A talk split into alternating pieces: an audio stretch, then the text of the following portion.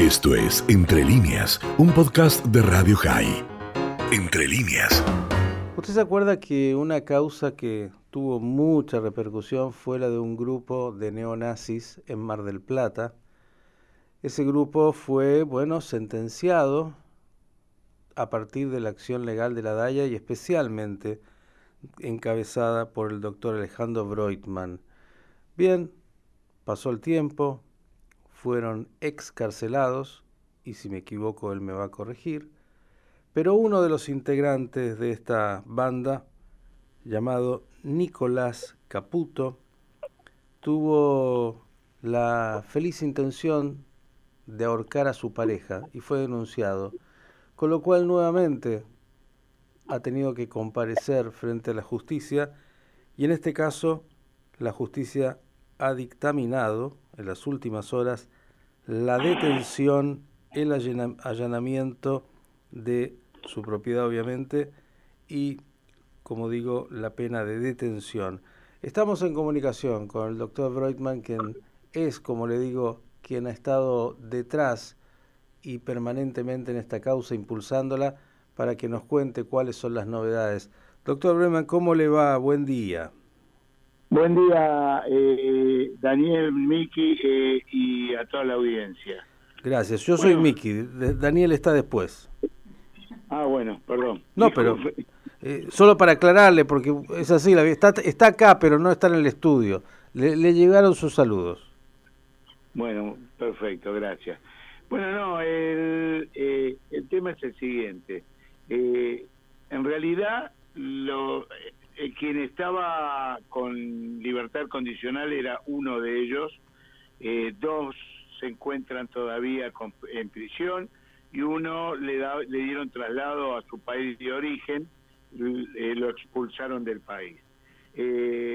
bueno, esta persona en determinado momento fue contactado por una de las testigos para ver cómo estaba, porque había hecho una huelga de hambre y esta chica se compadeció de él y por un por intermedio de un mail le, o por una de las redes le se contactó con él. Él al advertir que era ella, que era una testigo que declaró en contra de él, eh, no tuvo mejor idea que ir manipulando situaciones y logró así una un sentimiento de, de pena en esta chica.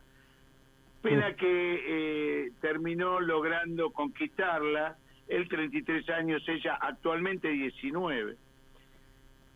Y esto lo efectuó en miras a hacerle cambiar la declaración que había hecho efectuado contra él, porque la causa se encontraba eh, con un recurso extraordinario ante la Corte. Es decir, si hacía cambiar la declaración de ella, la causa contra él y contra los nazis aparentemente se caía. Entonces no tuvo mejor idea que cuando salió en abril, principio de abril pasado, se contactó con ella y quedó en verse y la citó en un departamento. Mire qué interesante y qué ah, truculenta la historia. ¿Cómo? Truculenta, interesante la historia, lo que nos está relatando. Esta chica entonces fue testigo de, eh, en su momento, para que ellos quedaran encarcelados este hombre la contacta, de alguna manera la seduce, eh, intentando que cambiara ese testimonio para lo que es la era la próxima instancia judicial, ¿es correcto? ¿Hasta ahí?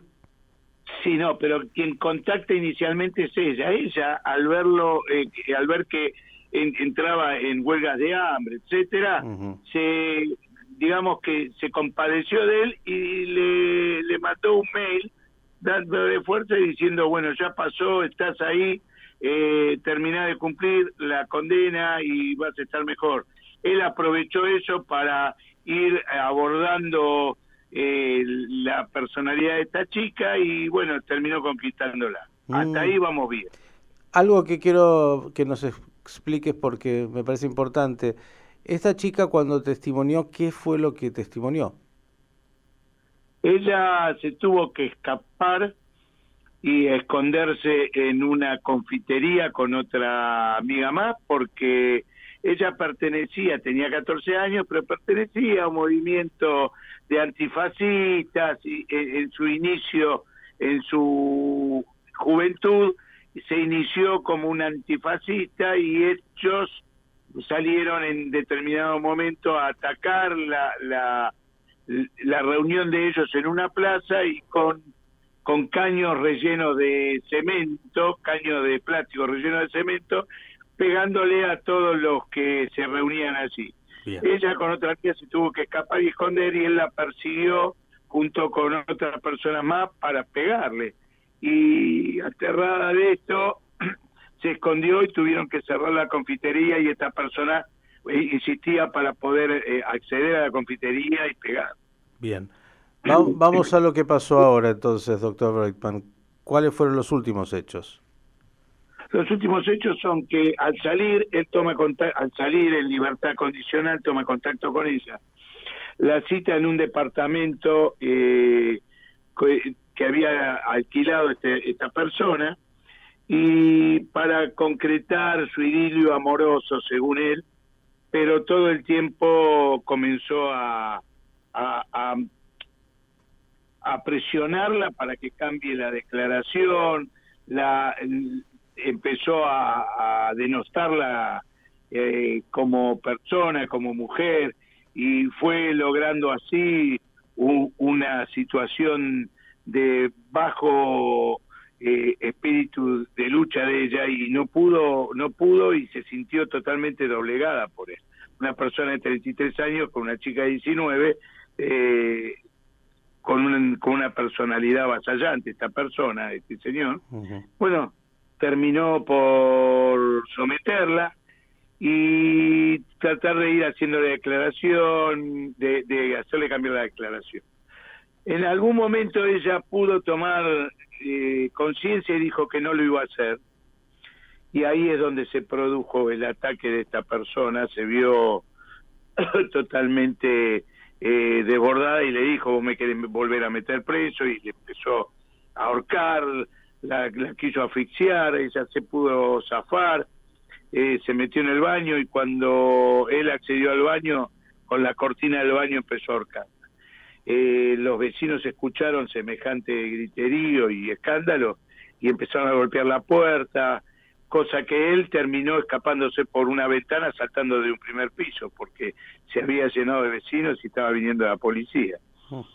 Esta chica hizo la denuncia y eh, nos llega a nosotros, en realidad le llega a la DAIA y a mí también por por haber eh, por haber eh, intervenido en la causa una citación para el día 30 de, este, del mes pasado para asistir eh, al tribunal porque se iba a llevar a cabo una audiencia para tratar el tema de eh, esta de esta agresión ¿no? bueno eh, me contacté con el presidente de DAIA ya que yo no pertenezco más a la DAIA me contacté con él él no estaba al tanto, pero accedió a que fuera yo quien representara a la DAIA porque no había quien pudiera viajar y hacerse cargo de esto.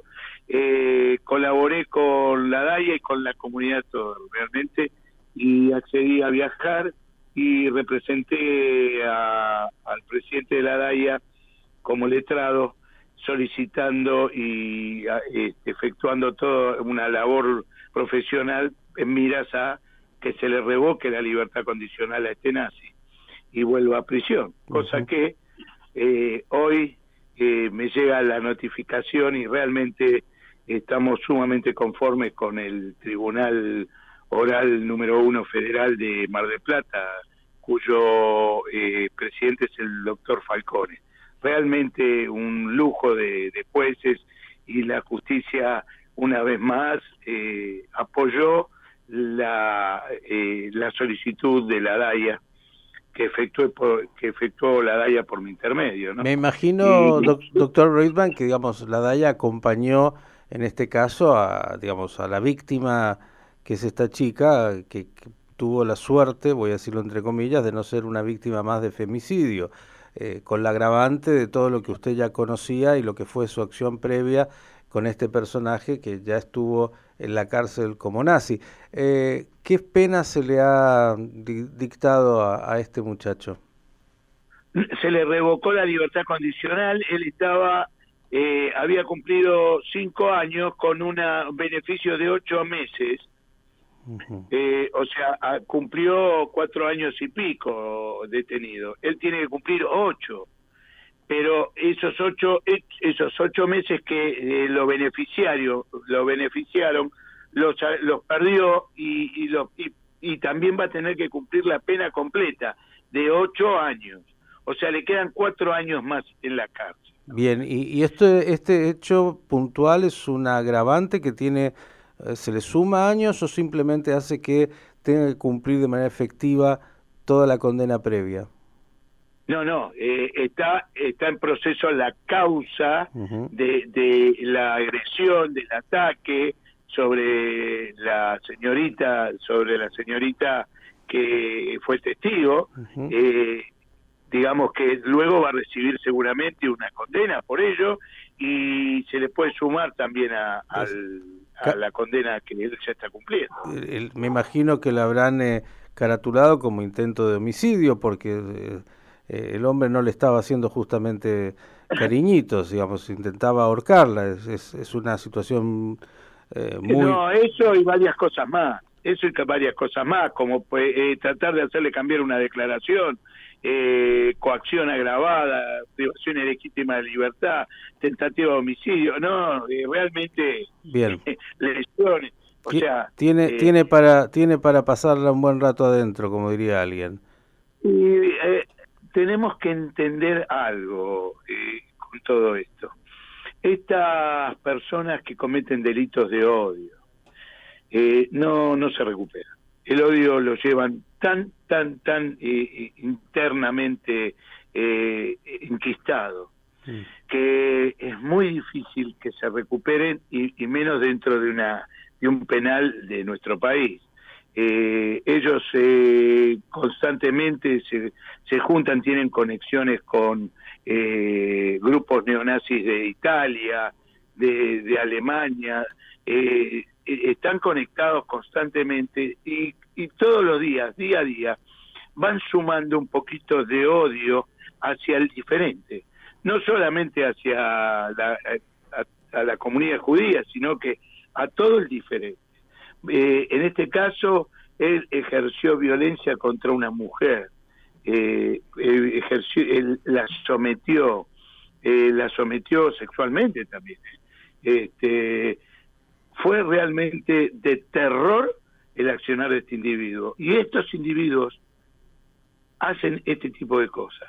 Por eso tenemos que tener en claro que combatir con el máximo rigor de la ley a estas personas es la tarea de eh, la DAIA, de todos los estamentos judiciales, jurídicos, de todos los letrados, que entendemos que eh, esto eh, vivir en un Estado de Derecho implica vivir en paz. Y nosotros, la comunidad judía necesita vivir en paz y necesita sentirse digna de poder colaborar con toda la sociedad argentina. Y de esta manera colaboramos. En este caso, aceptamos a, a víctimas que no eran judías, siendo yo nazi, pero fueron víctimas del LGTB, fueron víctimas de la comunidad boliviana, fueron víctimas de todo tipo.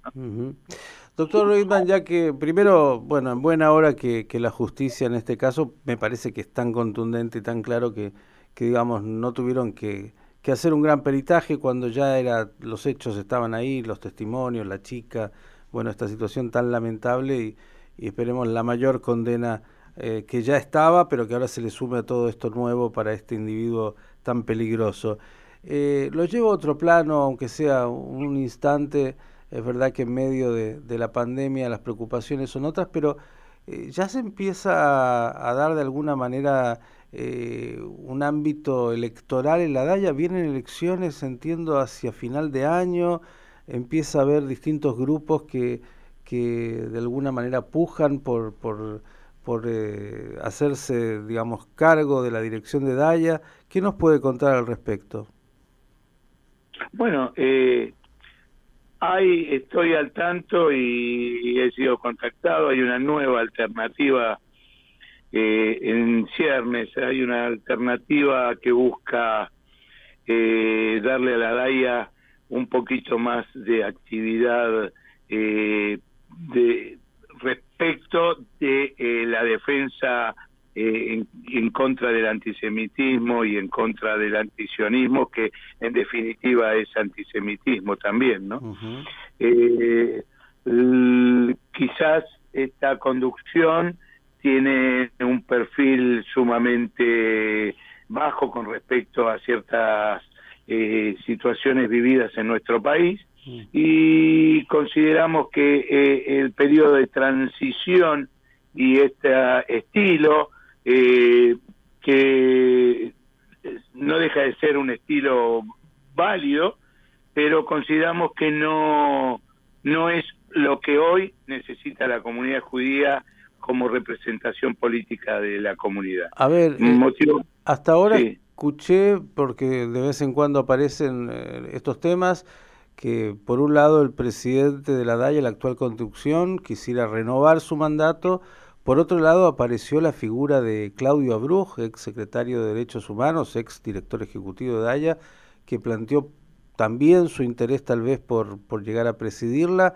¿Hay entonces otros grupos o, es este el que usted menciona? No, no, no, no, es otro grupo. Eh, va a estar liderado, seguramente está, va a estar liderado por otro eh, dirigente y este grupo tiene, a ver, nace... ¿Se puede decir el nombre de quién es el que estaría liderando?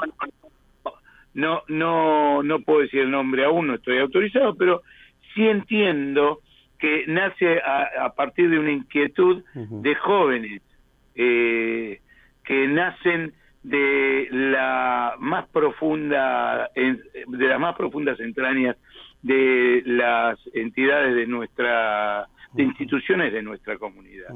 Son jóvenes que se formaron como eh, eh, en el curso de dirigentes de DAIA son jóvenes que se formaron y se prepararon para estar en, la DAIA. ¿Y cuáles son las críticas, eh, doctor, que realizan eh, fundamentalmente a esta gestión de Jorge Knolovich?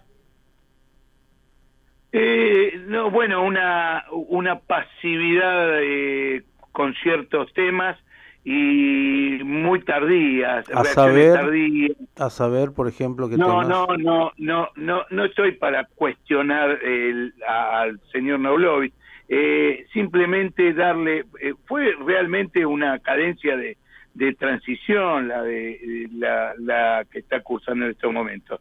Si él tiene voluntad y, y se esfuerza, quizás no no tiene un acompañamiento eh, por parte de una comisión directiva eh, avesada en todo Bueno, usted renunció eh, a, la comisión directiva por algún motivo.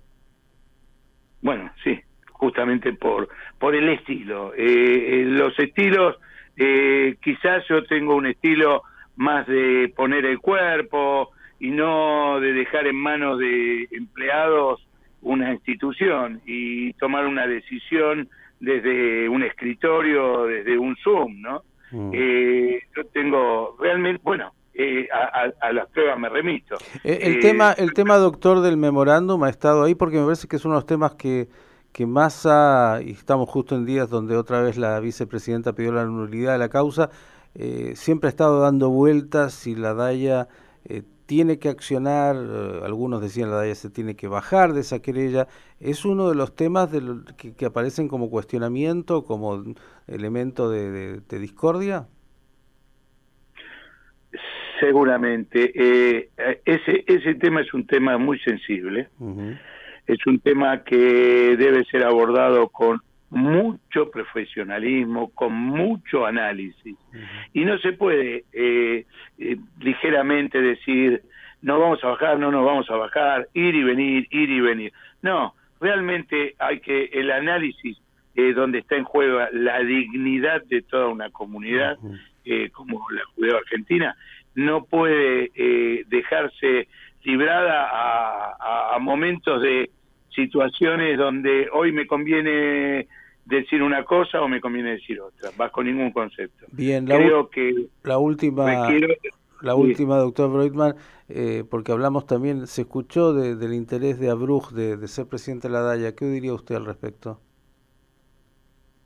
Yo no eh, desvalorizo para nada las intenciones de, de, ninguna persona que tenga voluntad, más allá de que personalmente considero que estaría la DAIA muy ligada a un sector político y la DAIA no debería estar ligada a ningún sector político, debe tener relaciones con todos los sectores, debe tener buena relación con todos los sectores, y, pero debe estar eh, en contacto, pero no tan cerca de, de, de, de los factores políticos nacionales.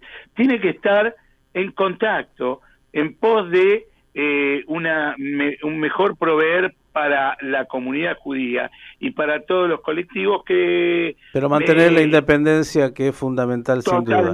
Bien. Totalmente. La, última... La última... ¿Cuándo es el, momento de elecciones en Daya?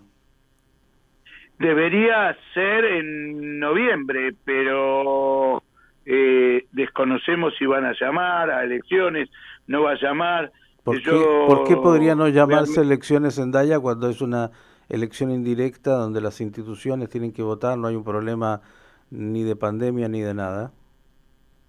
Y la verdad que ya eh, estaríamos en tiempos estatutariamente de ir citando a una asamblea a estos efectos y realmente desconozco cuál es la, la, eh, la intencionalidad de esta comisión directiva. Eh, espero que cumplan con el estatuto.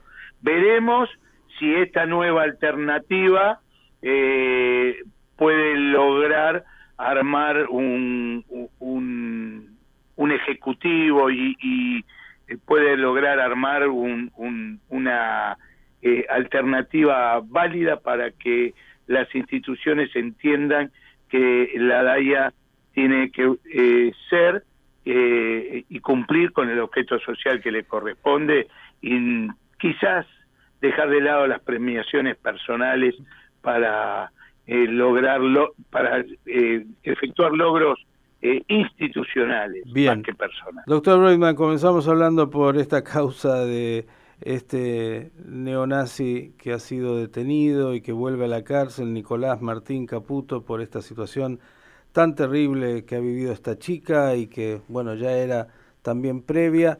Y terminamos hablando incluso un poquito de la política comunitaria y de las elecciones en Daya sí, pero esto, Y un segundito más y voy terminando. Esto eh, se efectuó y eh, en miras de, dejar de lado todo, todo tipo de discrepancia y poner por arriba a el interés de toda una comunidad y la dignidad de una comunidad. Obviamente. Así que eh, mi, mi, mi sector, mi factor político así lo entendió y, pudimos efectuar esta, eh, digamos, este logro, eh, entendiendo que por encima de todo está la dignidad de nuestra comunidad. Bien, doctor Alejandro Breutman, gracias por estos minutos y seguimos al habla. A, a ustedes. Esto fue Entre líneas, un podcast de Radio High. Puedes seguir escuchando y compartiendo nuestro contenido en Spotify, nuestro portal radiohigh.com y nuestras redes sociales. Hasta la próxima.